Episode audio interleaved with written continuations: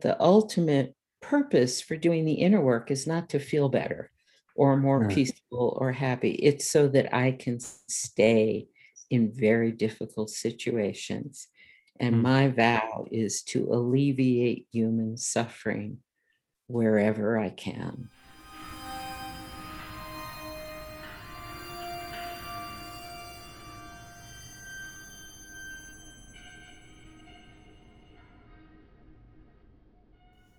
This episode was recorded during our virtual three day festival with an English speaker, therefore, it's in English.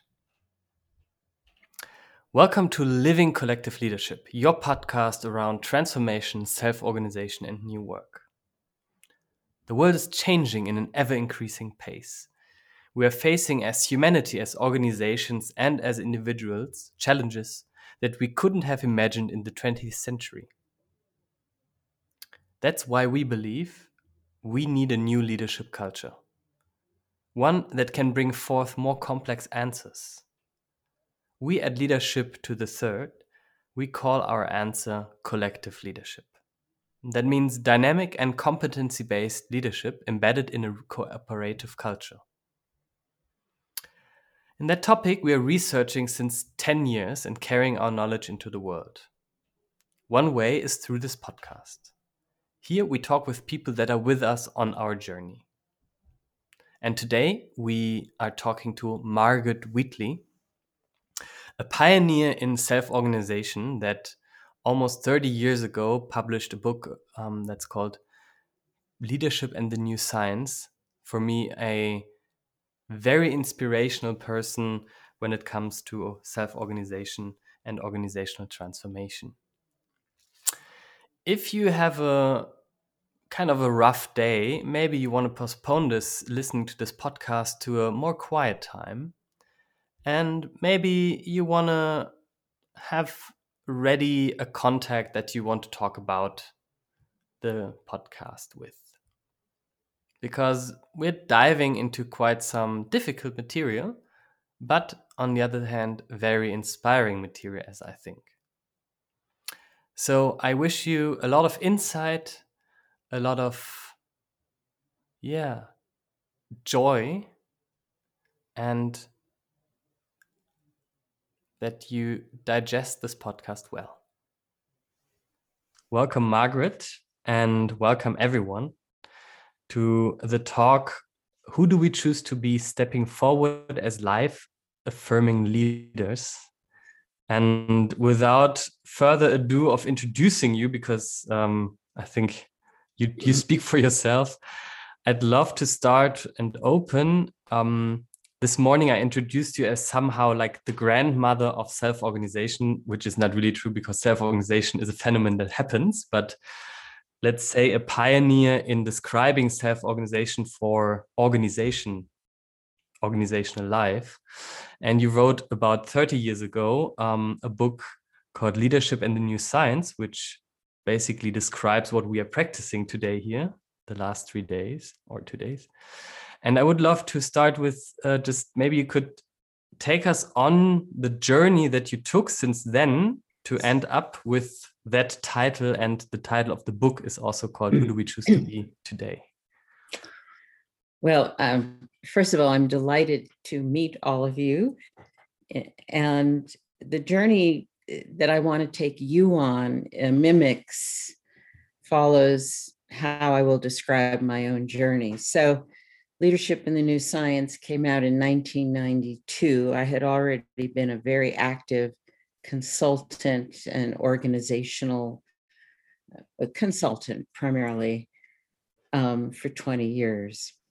And I thought this new paradigm of how the world creates what one scientist called order for free.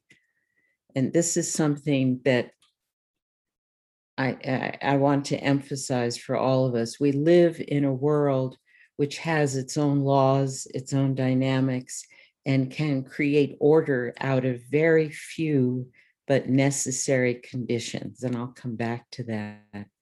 I was also, I was in my 40s and I was very innocent. I just thought, well, if you present a new paradigm that leads to more effectiveness, more efficiency, higher productivity, more motivated workers. I thought I was very blind that, of course, the leaders would just grab it and say, oh, this is wonderful because we say we want more effectiveness, efficiency, productivity, creativity, innovation, you know, all the buzzwords, they're still Yeah. there.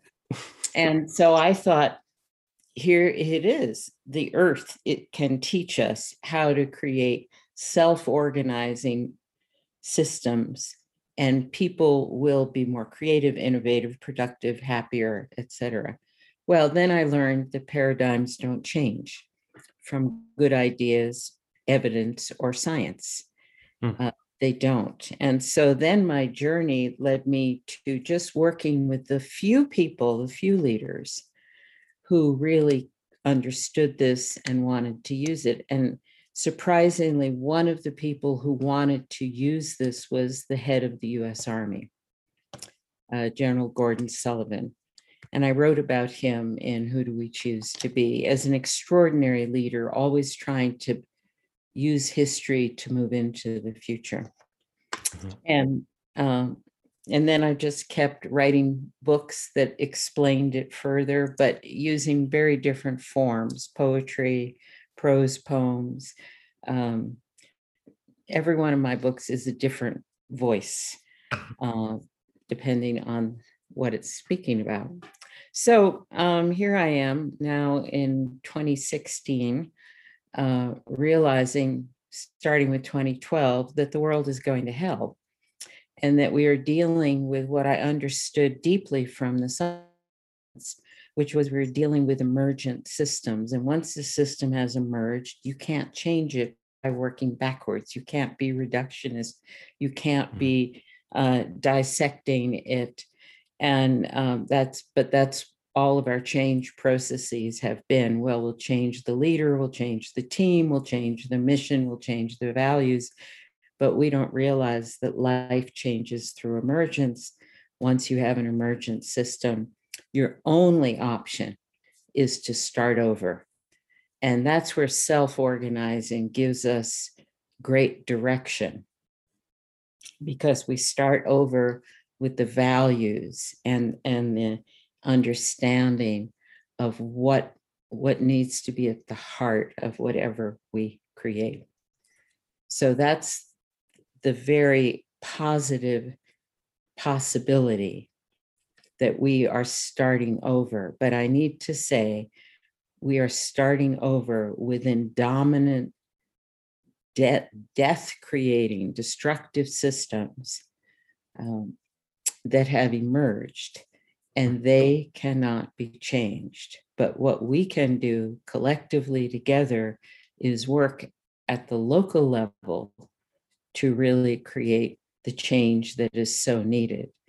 But the, the harsh reality is that these emergent systems of finance, of uh, corporate corporate sensibility, corporate greed, and, and eth- nationalism, all the divisions that are we now struggle with are are in fact unchangeable at the higher level at which they need to be changed, but they will not be changed. So I would say that my own path here, which I want to offer to you, is you go from understanding what's happening and you do use um, the new sciences, complexity, chaos, self organizing systems, how life works. You use that to understand what's going on and you use that for your local work. But part of the part of our acceptance of what's going on must be that we are dealing with systems that can no longer be changed at the the higher level. And and therefore this is a, a, a profound difference in how we think about our work and we can talk more about that but i will always say one other thing leo that my work went from being very rational, scientific. Um, I thought I had all the concepts, theories, and evidence needed to change people's minds. And now my work is focused on on who do we choose to be, which is a very personal decision to be uh, courageous and bold and let our heart minds, I use the phrase heart mind because they're they never were disconnected in Asian in Asian language or thought. It's chitta, the heart and mind are right here. So my work now is at the level um, of working with individuals who are brave enough to step forward and answer this question who do I choose to be? I choose to be of service. I choose to be present. I choose to learn how to be fully compassionate and present for people. And I choose to stay dedicated to that, to the human spirit, whatever is happening in the greater world. I want to at this point, like I could jump to stuff that you say, and I just want to, I don't know, press the pause button for a moment and to give myself actually the ability to feel what you say. Thank Because you. it's like the emotions are a little bit slower because you said some quite big things, no? Like the system is, I don't know, fucked. uh, we need to, it's like But I, Yeah. I was doing it in a scientific way. Yeah, I know. So Excuse my language. with the theme of self-organization, you come to that conclusion. The System is fucked, but there's a scientific explanation for it. Yeah, it. yeah. I find that thought also with Donella Meadows, for example. She says if you want to change the system, change the paradigm, and basically, yeah. But but that's already going down this like this mind way, and I don't know. For me, it just makes a resonance of like, um, woof. I feel I sit more in my chair now, and it's like, uh, woof, Mm. like this comes into the space here right now.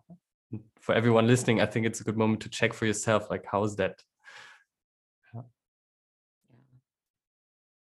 Yeah, and I for myself can also presence that there's sort of a, a movement happening in my in my stomach where I feel that agitation of, okay, I got this, so what do I do about this now? And I realize it's exactly that impulse that keeps us in the loop of somehow recreating the pattern of what do we do about it? We're in control, we can manage it.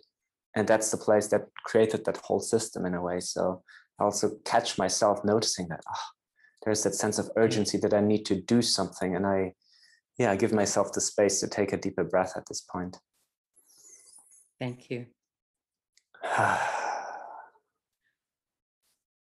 What is your sense of urgency? Do you? Mine? Yeah. Okay, well, I have uh, noted that urgency is a problem.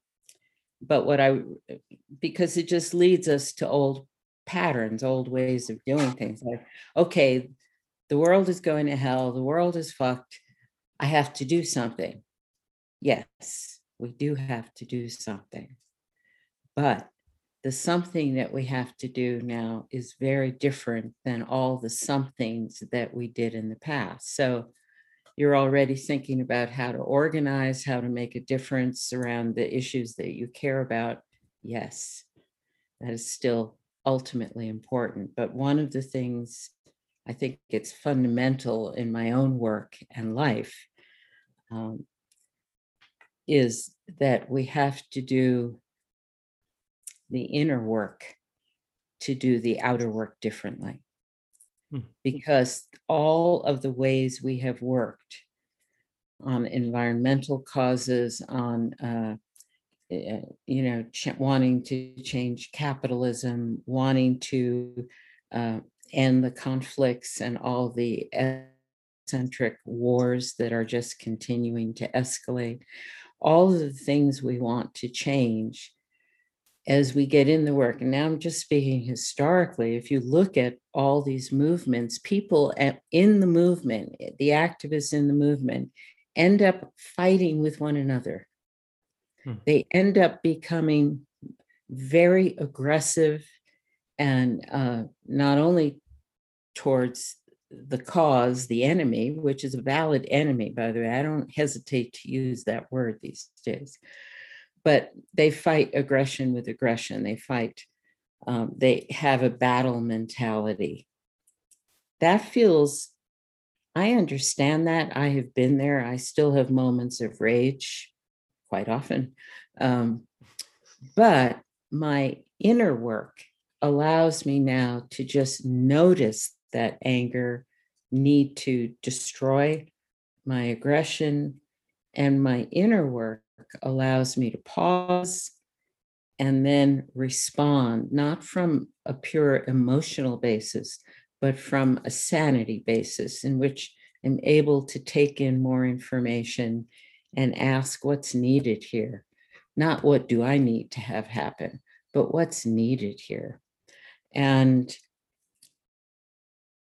so we need to be in our work of creating positive change, necessary positive change. We need to be in that quite differently. And the only route to that, and I'm speaking now from six years of training leaders and activists to be warriors for the human spirit. We have to be, we have to become trustworthy that we're not going to add to aggression and fear. Mm-hmm. And that's very hard work. I mean, how often do you feel scared these days? And if you're even tuned in for a moment, how often do you feel terrible grief and sadness for what's happening in the world? What may be happening in your own family or among friends? There's so much tragedy and suffering now. And, and my own commitment has been to train people such as yourselves who still need to make a difference, but the difference has changed. And the difference now is where can I come together with other colleagues in true community and we commit to not adding to fear and aggression in our own interactions in our what we put forth how we are in meetings and and who we are for the world and there's a lot of talk these days about embodiment. People Mhm. are trying to get in touch with their their whole self, their whole system of self. And for me, the question is, why are we seeking to be embodied?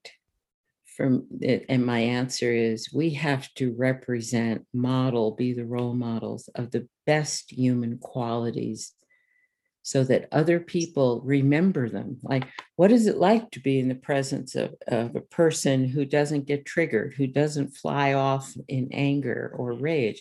Mm. What is it like to be in the presence of someone who's really listening to me, Mhm. who's just wanting to, to be in a relationship with me, and who creates enough space that I can really speak truthfully? Mm. Well, this takes training, this takes practice because we're all, there's so many triggers around these days and so much trauma in people. So for me, we train to be the embodiment of presence, compassion, and insight. Because then we not only bring those skills to wherever we are, but we are reminders to people this is what human beings are capable of. We're not always screaming and angry and frightened. Most people are, but we don't have to be. Mm.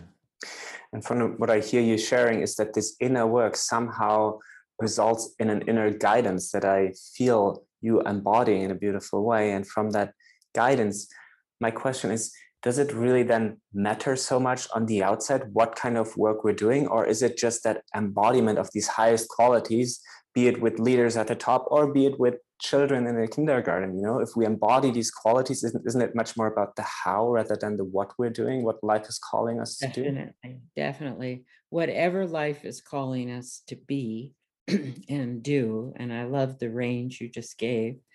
Um, whether we're working with little children or we're working with the leaders of major corporations or we're whoever, um, how we are is the work.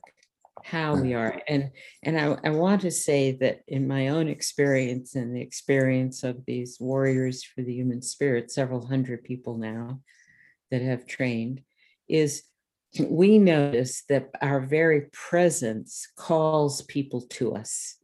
we magnetize people to us because just think about it. Wouldn't you rather be around someone who's fully present and isn't going to get angry and is really capable of, of a quality of discernment, intelligence, sanity?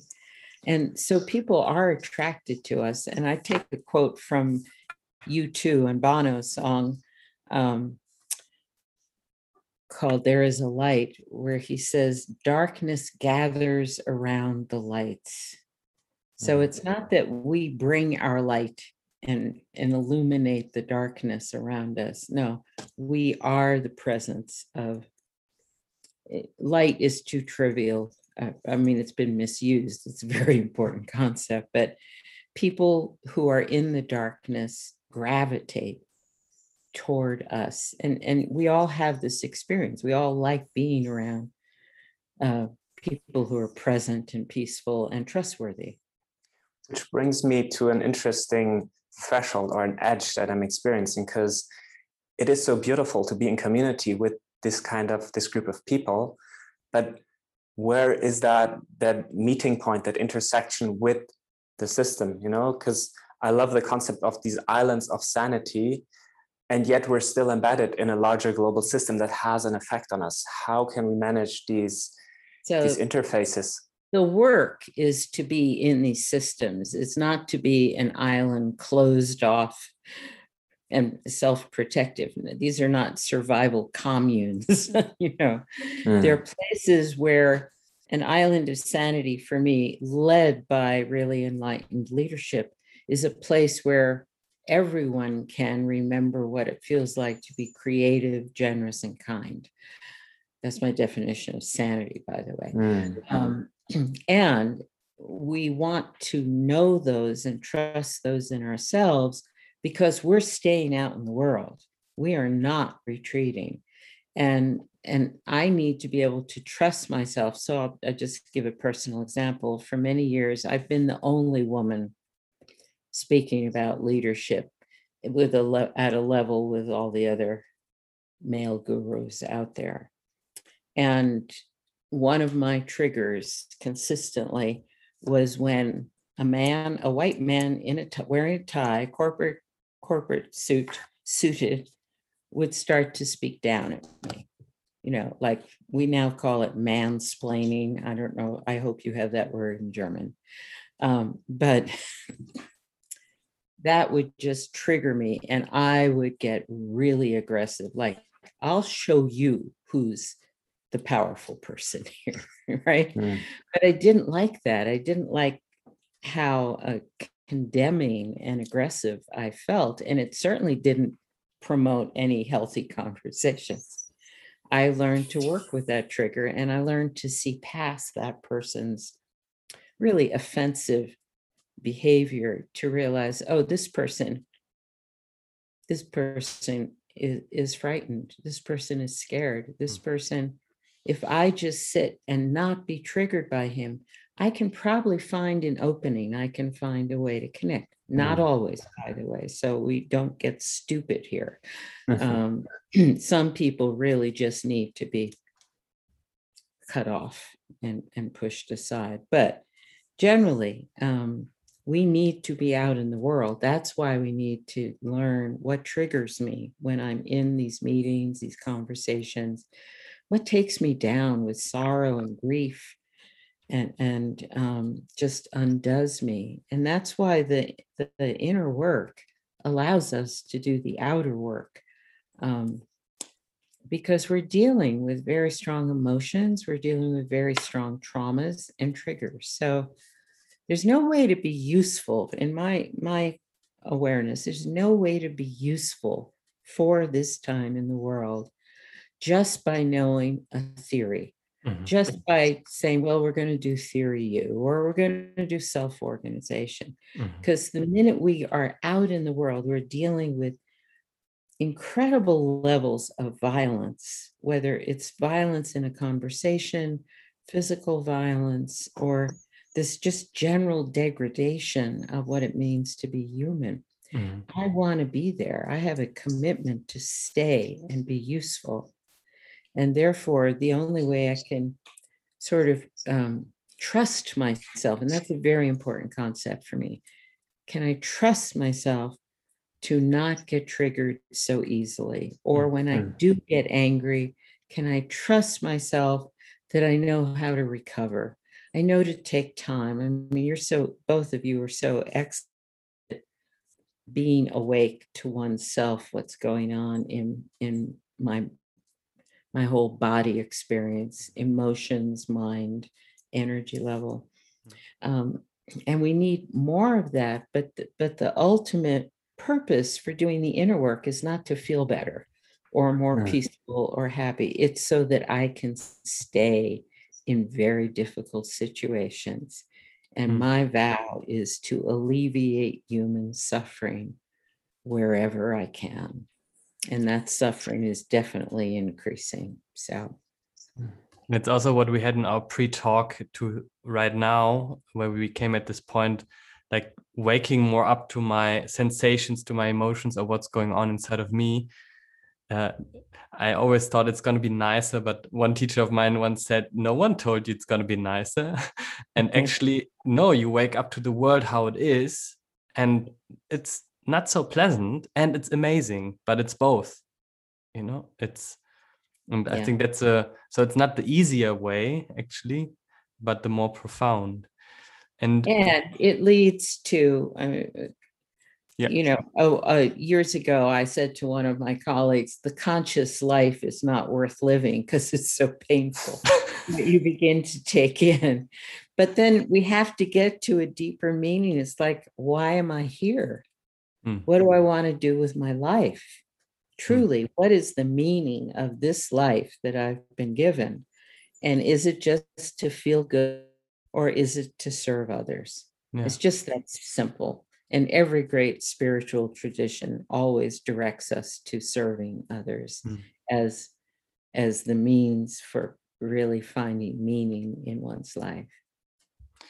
Mm, I would like to ask you your view on one trend that I see or that we are also involved in.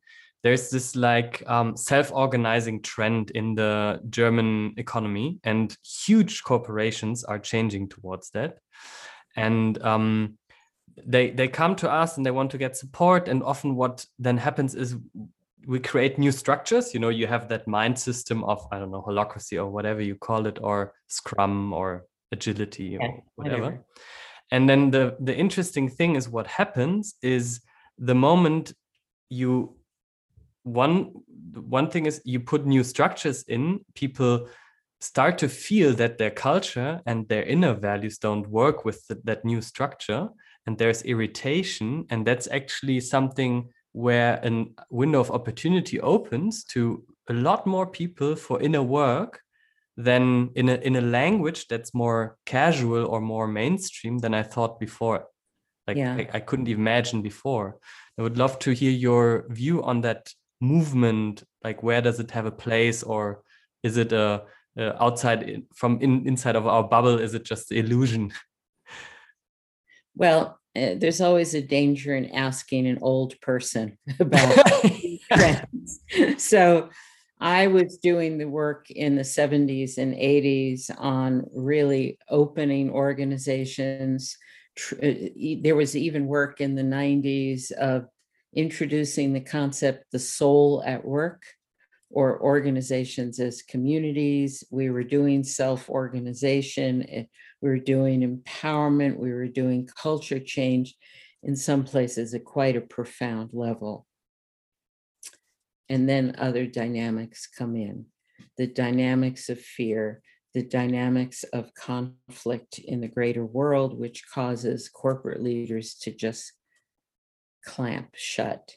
And I would say in Germany, you could learn a lot about the deeper habitual and cultural responses to how you are working with COVID and how you're working within the EU and how you're working with the federal structure, which really had to be changed um, so that not all, as I, and because I do follow Europe pretty closely, not all power, as in the past, can reside with the different federal, the states in Germany because COVID needs a collective response. So what I would say is, I don't want to say we've been there before and it didn't work.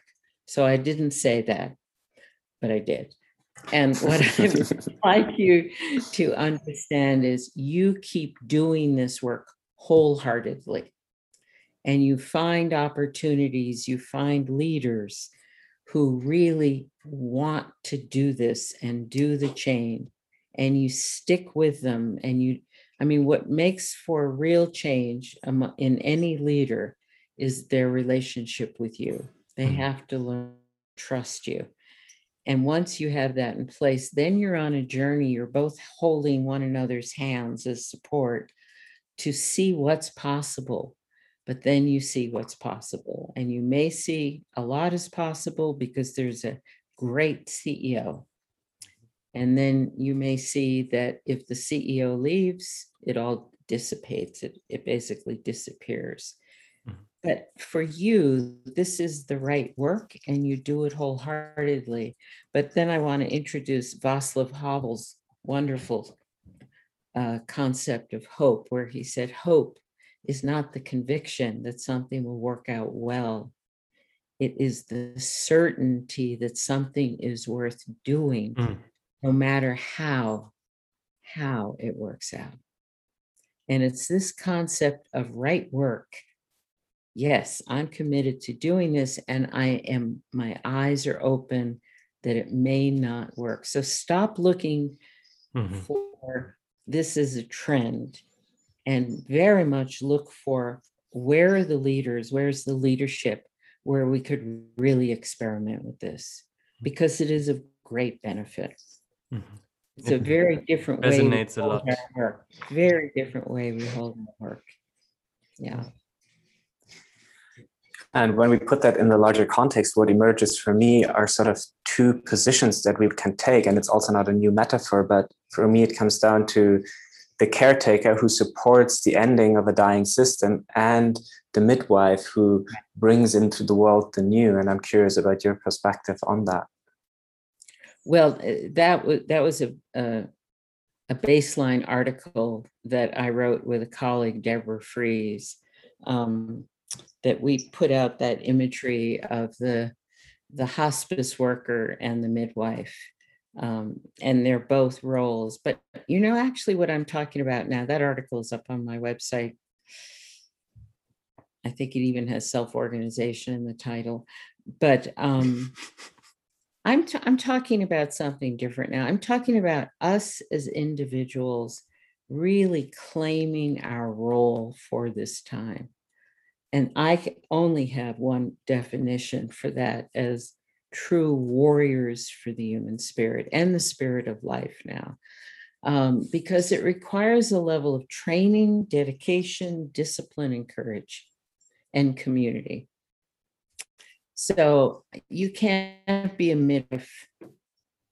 I- mean, you can't just think of yourself, I'm I'm midwifing the birth of the new. No, I am really striving to be valiant and dedicated and disciplined um, because that's what's needed from from people right now. There, one of the quotes I use from the great English historian Sir John Glubb, who wrote about the stages of collapse, is that there are always only a few people who understand that in order to protect community, uh, they need to step forward. And he uses the word none of us like to hear these days self sacrifice. But he said they raised the banner of duty and service against the depravity and despair of their time. And I think that's what we are. You're interested in self organizing, you're interested in life affirming practices, taking our lessons from life. Um, yes, let life be our inspiration, but let us also wake up to what time is it on the face on the clock of this planet and and we are in very dire times and our service our self-sacrifice our banding together as a community of people who do their very best and give up any sense of hope for certain outcomes we just do our right work that's what's needed now so i have moved beyond that concept because I see, I mean, and I know it works to really claim this role for myself. And it's interesting when I hear you speak, I don't get the transmission of the martyr, of the, the savior trap. It's more that there is an understanding that who I really am beyond my ego identification is so much bigger that it's actually a joyful thing to step into this kind of service and that it is also too much for me as an ego to hold, but that's also why I need community to connect and ground myself into that capacity and into that consciousness that is beyond my personal identification. Yes. Now, thank you. That was just a, a perfect and concise um, description. Because what, what we've what we've also yeah. been talking about is that many people in the social sector are really close to burnout, you know, and sacrificing themselves by working really a lot. But it's, if I understand you correctly, still coming from that urgency that we need to do something. And you're talking about a very different consciousness. If you can maybe make that a bit more clear. Well, sure. The con- the consciousness is um, actually accepting what is at a profound level, mm. and um, understanding that with that acceptance of what's happening in the world comes uh, clarity, but also comes the the opening of the heart mind, mm-hmm. and what comes out is a great desire to serve, to be. If we were in war, which we are, but we don't experience it quite that way yet. Think of all the times that people were heroic, people protected other people people just gave their all um, in in service um, that's a level of i wouldn't even call it consciousness it's just understanding this is what life is for mm. this is what life is for and i often quote um, Rabindranath Tagore, um, the great, great Indian mystic of the 20th century who said that I dreamt and saw that life was joy. I woke and saw that life was service.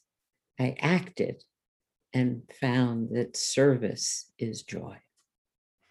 And that's my own experience and the experience of many, many people now in my community.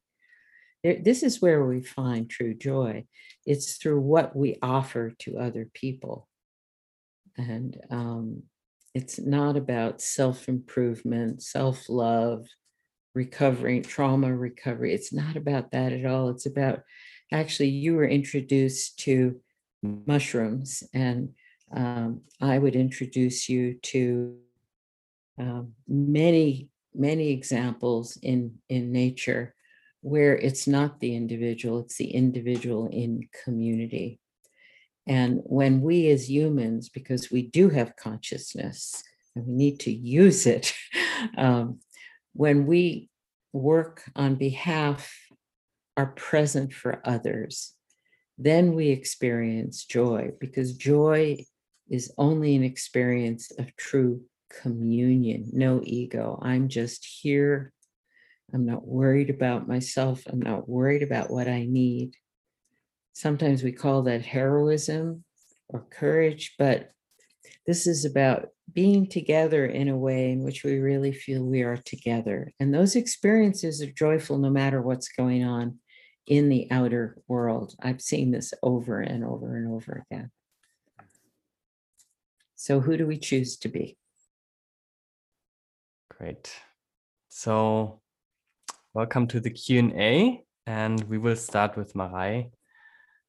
Welcome, Marai. Mm, now my heart is really beating. It didn't. before. when you spoke about self-sacrifice and service to other, I was wondering when we step into this consciousness of connectedness, is that then still service to other? Or is there maybe then just service to life or connectedness with life? Well, I think um, you're expressing a, a very important stage or state that we arrive at. But um, but I also find that as uh,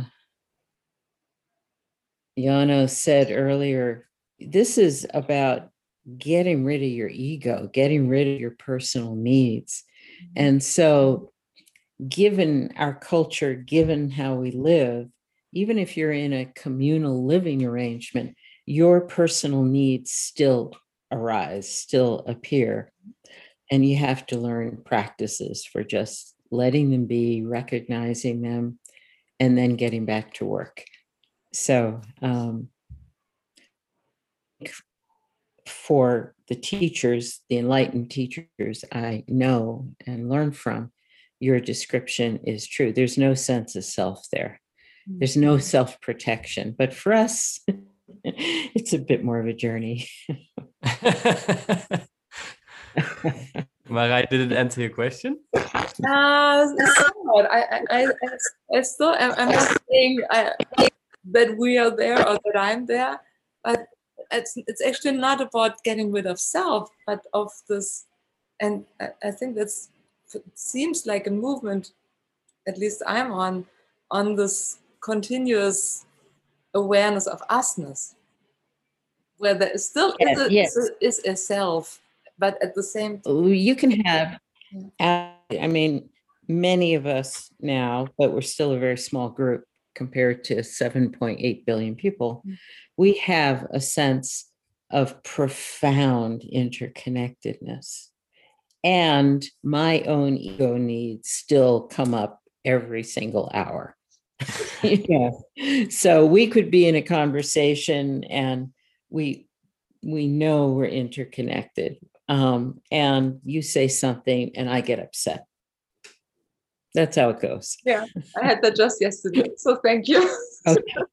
All right. Yeah, thank you, Marai. And I saw a question in the in the chat. Um, why did you choose the word warrior? Because it's a war metaphor. Yes. And people always ask, I'm glad you asked it. It's not just a war metaphor, it's a role that is played in every culture that I've ever looked at of people who give up their self needs and step forward in true dedication and in true community with one another to serve. Now, they may be protecting through weapons or they may be protecting through their presence. I mean, in a few Native American cultures, there are beautiful imagery of warriors um, who who put down a line, in, in a, literal line, and say, "No one can come across over that line to harm my people."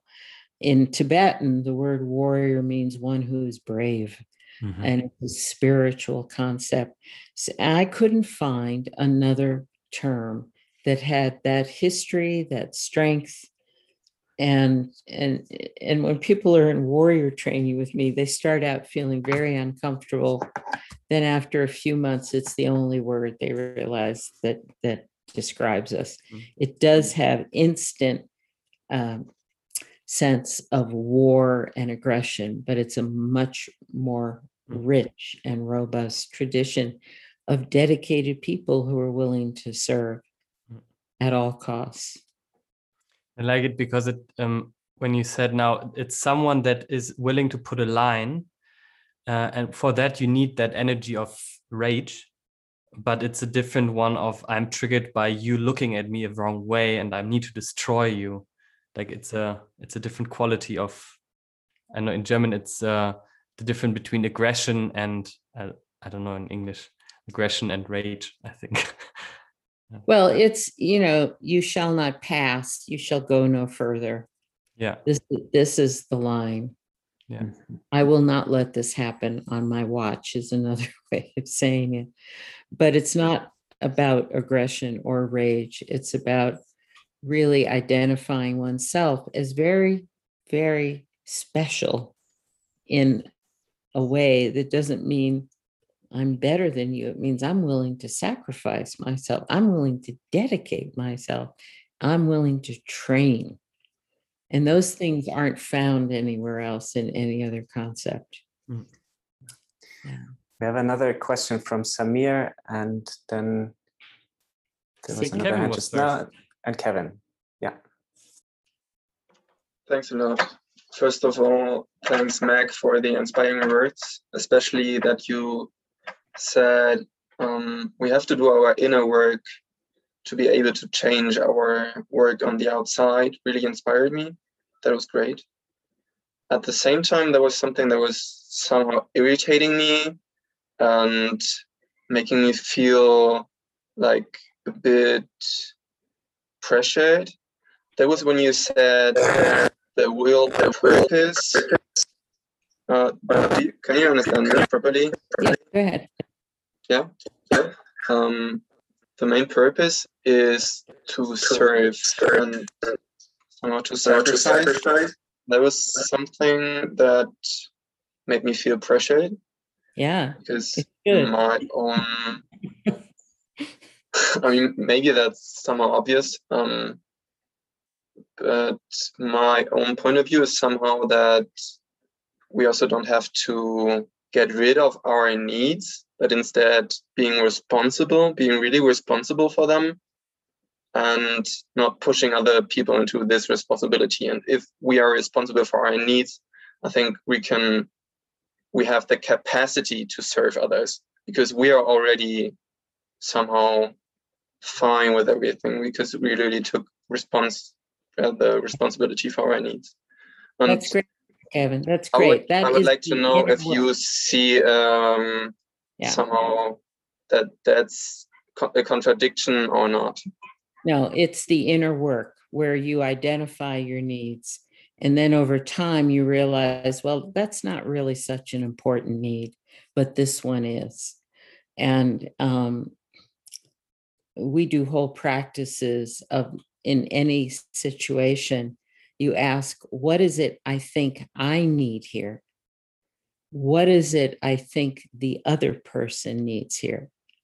And by that way, you're really getting clearer and clearer of what are what are my what do I really need here? And if I take in the other person's needs, how does that change my own needs even? So that that's the inner work. That's part of the inner work. Taking responsibility for needs, but then they also change as you become more and more aware of them. Thank you. Yeah. Is it good for you, Kevin? Yeah, absolutely. Thank you. Yeah. Thank you. So we have two more questions in the round, and I think afterwards we will round it up. And the next one I saw was Samia. Samir. Yes, thank you. It was very uh, intense uh, uh, information, and I'm not quite sure if I understand correctly what you meant. I understood something that you said the system cannot be changed on a higher level. And I was wondering if you feel like ah, this should not be the focus because of the return of energy or because of the disconnection, I understood, or if you more wanted to say like, um, it's not a possibility this is not happening or it's yeah it's yeah it's, It's not both. happening It, it's Mhm. not going to happen. You don't change an emergent system. So I wrote a book in 2012 called So Far From Home. It's all laid out there. Um, and and it is a question of where do we put our energy? Why are people burning out? Why are we so exhausted? Why are we so grief stricken?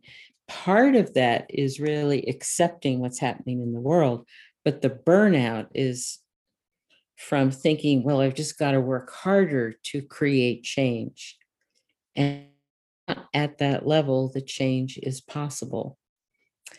what is possible is working locally, working within your sphere of influence. So local becomes a sphere of influence where you really can have impact um, because the energy we need, even to do work at a lower level of scale, is intense.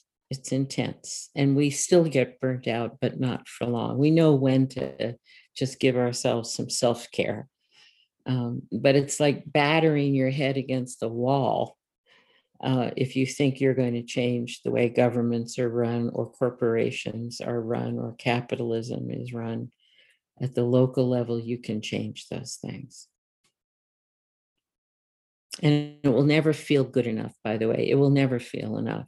That's that's the sadness of this time. Yeah. Yeah, thank you. I think I still need to digest uh, a lot of the information. Of course. I'm going to, at the very end, give you resources so you can go into more of this and, and think about it. Yeah. Thank you. Thank you, Samir. So we will round up with Ziggy.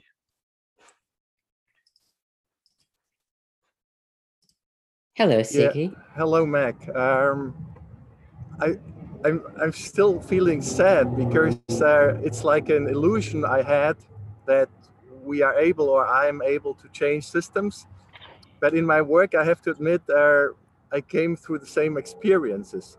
So you were saying um, a bit about practicing and training to get into your inner work. And I was wondering whether you could elaborate a bit more what that means specifically um, i still feel uh, in a certain way selfish. I, I still feel egocentric driven in this world. Um, how can i get uh, there? It seems that you also had a long journey if i may say so. Yeah, well, I had a long journey because I was slow, but I'm finding that people who are in training with me are getting it within a matter of months. And I wouldn't be afraid that this is selfish because your motivation for doing the inner work is so you can be of greater service to people. And um, those voices will be there. Oh, you're just thinking about yourself. You're so selfish it's not true. You're actually trying to develop yourself so you can be of benefit to other people and this world. Um, so, I, of course, have a lot of resources, and I want to direct you to my website, margaretwheatley.com. The minute that website was designed as a library of resources, it has a lot of free thing, free things on it. Um, but I want to direct your attention to when you just go to the home page, it's all about the Warrior Songline, which is a musical auditory experience. It works on all the senses that takes you on the path that we need to walk as warriors for the human spirit. And it's very evocative and very penetrating. Um, and you can just listen to it and take it on walks and you can hear samples at the bottom of my that homepage at the top of the homepage is an offering that we're doing in june of three seminars june 4th uh, 11th and 18th it's scheduled so it's evening to friday evening time for you in europe. And this will be two hours where warriors present their own personal experiences of how they have been much more able to cope with very difficult situations. Um, the first seminar is devoted to four warriors who developed this inner work so they could do the outer work, which was filled with conflict and uh, difficulty. The second seminar on June 11th will be on leadership and how they're dealing in corporate environments as coaches um, or as small business people with their leadership. And the third one is about uh, how do we work with our children as they pick up what one warrior describes as eco despair. Like they're tuned into the planet and they know something bad is going on. Anyway, you can um, subscribe for that. We can, it's very cheap if it needs to be for you. And we even have a free option. Um, but those will be wonderful. And the third thing is if you really want to hear more from me, there's a tab at the top of the homepage that says current thinking. And there, uh, that includes an interview with Terry Patten, going to be here but could not be here, and lots of podcasts and, and uh, presentations I've done just in the past two years. So, especially, I think you would love the Warrior Songline because it's musical, it's very penetrating. Um, and it's not an audiobook, it's a whole visceral, full body experience. And it gives you a lot of information and training also. So, Okay, wow, that sounds uh, that sounds awesome. Not makes me only curious, but actually excited. Thank you, thank you very much. and thank you, thank you for your your awareness and your eagerness. I would say that for all of you, but thank you, Siggy. Yeah. There's something about our conversation that still ripples out within me, and that is something that goes beyond concepts and beyond words. To me, it feels like you have been embodying exactly what you've been talking about, and in that way, creating that transmission for us to tune into your consciousness, into your system, for us to get a taste of what it means, what you're talking about, to really come from this Right. place and to be a warrior in these times. And so I want to thank you from my heart for being here with us, for sharing your wisdom and your experience and setting that specific tone, which really comes at a very important point of our conference, because now we still have another half day to integrate that and to take that into the closing of our conference. So thank you so much for your time, for your work, Yeah. and for your being in this world. And, and And I thank you want to to everyone present here. I want to thank you all for your openness, your curiosity, your upset. Uh, all of this is a good sign for me that you're really willing to contemplate these things. And that's the beginning, the start. So I thank you very much for being present with me today.